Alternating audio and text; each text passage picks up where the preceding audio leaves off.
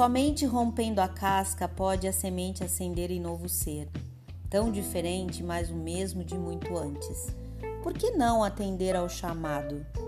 Se ficar já é tão conhecido e partir é saltar para os mistérios que querem nos ser revelados.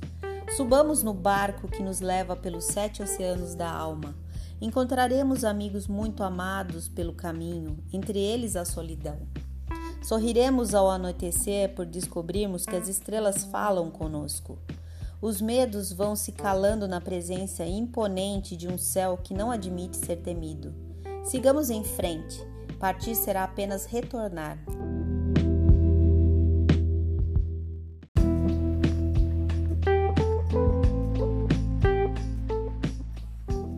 É preciso fazer a aguardada travessia dar o salto no escuro que faz as asas se abrirem, atrever-se a voar por entre as nuvens do apego que anuviam o coração, prevalecer sobre aqueles pretextos que jamais nos convenceram, contornar os obstáculos que transformamos em montanhas intransponíveis, remover as máscaras que escondem a nudez da essência, enxergar no espelho o único algoz que nos impedia de chegar ao outro lado, mas não mais.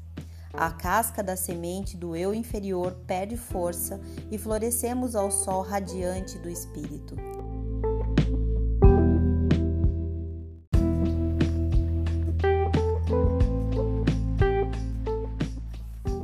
Os olhos se abrem para uma nova realidade e as distrações de outrora se apequenam diante da grandiosidade das nossas descobertas.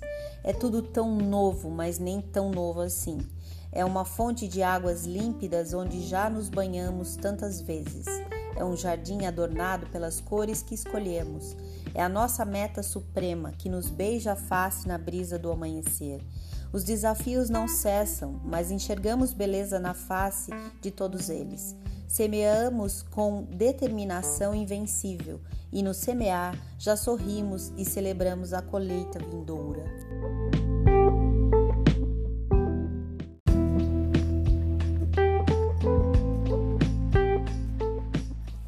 A natureza fala e agora compreendemos cada palavra. Ela celebra a perfeição do nascimento, uma nova, nova vida. O tenro fruto de uma morte que não se permitia morrer. Eis que do outro lado tudo é tão bonito, afinal. Como permanecemos ausentes por tanto tempo? Não importa. Nesses cantos o tempo não existe. Caminhamos no deslumbramento infinito provando pacientemente os milhares de sabores, assistindo ao gracejo dos sabiás. Sentamos todos juntos à beira do rio e aguardamos a chegada dos próximos viajantes.